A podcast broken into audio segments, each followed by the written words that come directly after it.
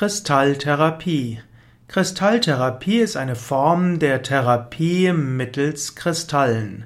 Es gibt zwei Arten von Kristalltherapie. Zum einen kann man unterschiedliche Kristalle äh, überlegen und diese Kristalle auf den entsprechenden Körperteil legen.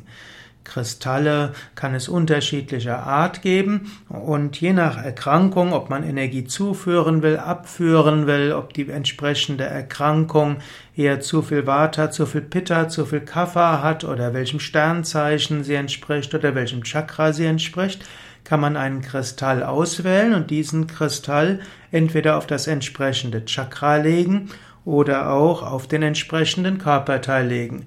Oder man kann auch einen entsprechenden Kristall als Kettenanhänger über den Hals tragen oder eben auch äh, in der Hosentasche, um dann die Kraft dieses Kristalls zu nutzen.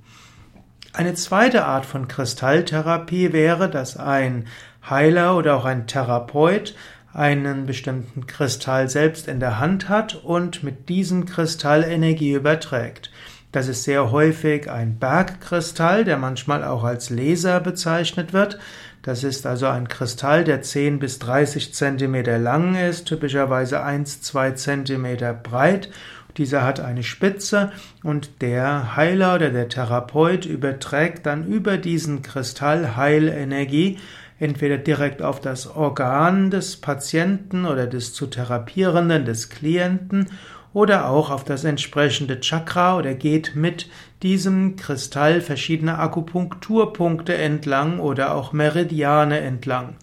Diese Form der Kristalltherapie wird auch als Kristallakupunktur bezeichnet und bei Yoga Vidya haben wir auch Ausbildung in Kristallakupunktur.